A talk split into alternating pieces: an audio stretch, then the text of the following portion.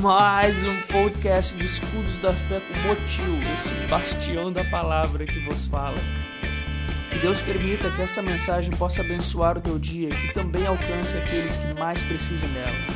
Amém?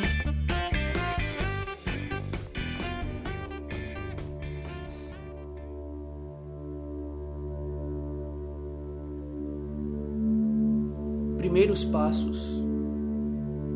Vamos supor que você começasse a colocar em prática esse desejo que está te queimando por dentro há anos.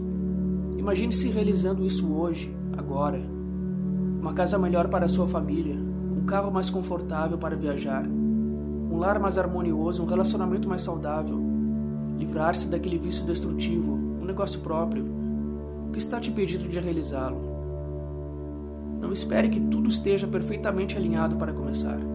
Não tente estar preparado para tudo que possa acontecer de errado. É impossível prever todos os problemas que podem acontecer para criar soluções antecipadas. Muitas pessoas patinam por passar muito tempo imaginando como dar o primeiro passo para sair de algum problema ou criar algo novo. Tentam checar todos os possíveis erros e acabam desperdiçando muita energia em coisas que sequer possam acontecer. Então elas param antes mesmo de dar o primeiro passo. Mas vamos imaginar que você começasse a trabalhar nesse sonho. Coloque toda a sua atenção naquilo que realmente está sob seu controle e peça a Deus que guie teus passos nos pontos menos conhecidos. Faça tudo o que estiver a seu alcance e deixe Deus te ajudar. A fé é a certeza das coisas que se esperam, a convicção de fatos que não enxergamos. Hebreus 11. Comece a trabalhar nesse desejo que está na sua alma a partir da fé Deixe Deus te guiar para fora do barco e caminhe sobre as águas agarrado na fé. As dificuldades surgirão, mas acredite que Ele vai tomar conta de ti. Confie que Ele pode fazer o impossível por ti. Coloque tua vida nas mãos do Deus Todo-Poderoso e crê. Deixe a porta aberta para que Ele possa entrar na tua vida.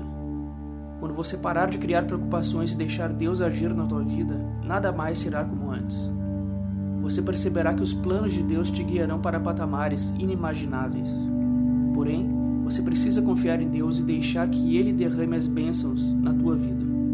Não coloque limites na tua evolução baseado no que os outros dizem.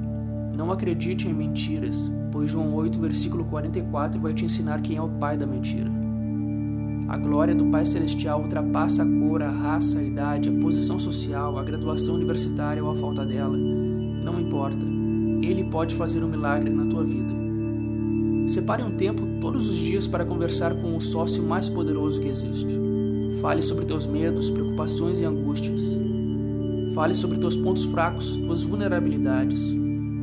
Fale também das tuas alegrias e pequenos sucessos.